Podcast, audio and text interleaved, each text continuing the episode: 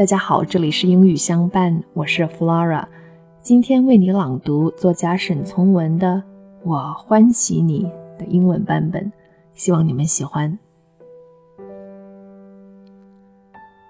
You have deer-like agility, the innocence of a lamb. I would play with the lamb, yet worry lest the deer take fright. I have thus learned to be silent, almost melancholy. So how could you know? I am really poor, no beautiful plumes, nor the instinct to adorn passion with language, no good at expressing myself with a smile of the lips. My eyes are too slow to look upon anyone else's intent. The moment anyone chances to mention your name, my heart jumps and I break into a sweat. Only alone on a dark, starry night would I dare to whisper it.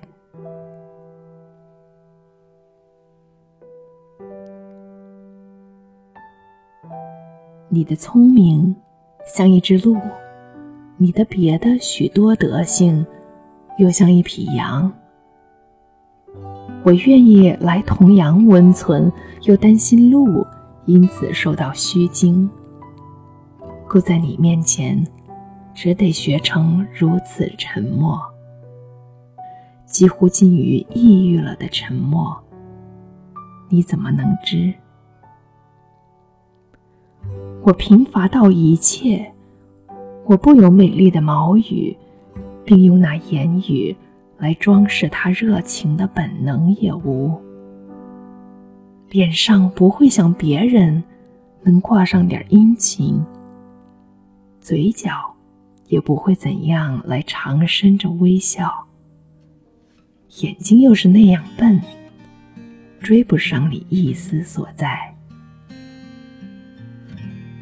别人对我无意中念到你的名字，我心就抖颤，心就惊汗，并不当到别人，只有那有星子的夜里，我才敢滴滴喊你的名字。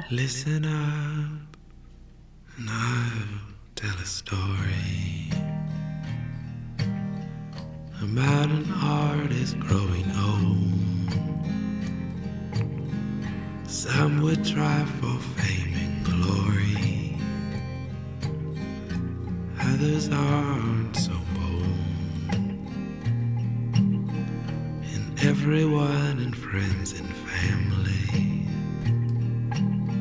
saying, hey, go get a job.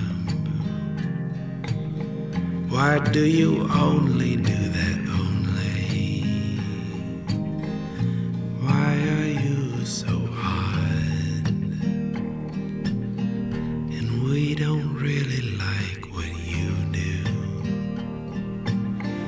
We don't think anyone ever will. We think you have a problem,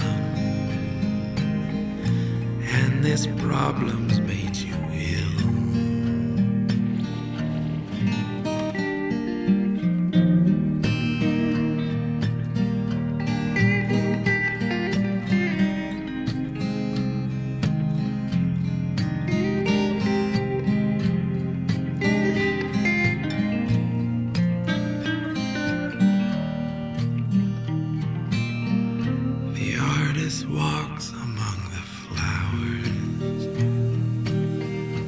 appreciating the sun.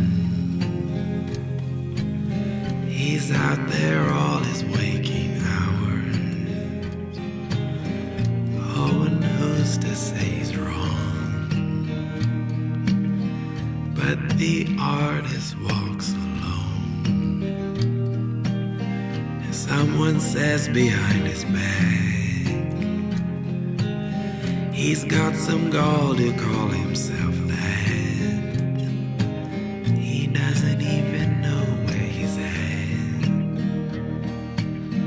they sit in front of their TV,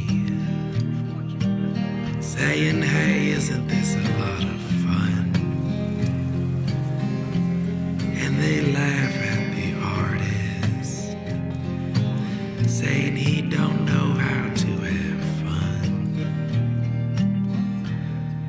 And listen up, and I'll tell a story about an artist growing old. Some would try for fame and glory. Others like to watch the world.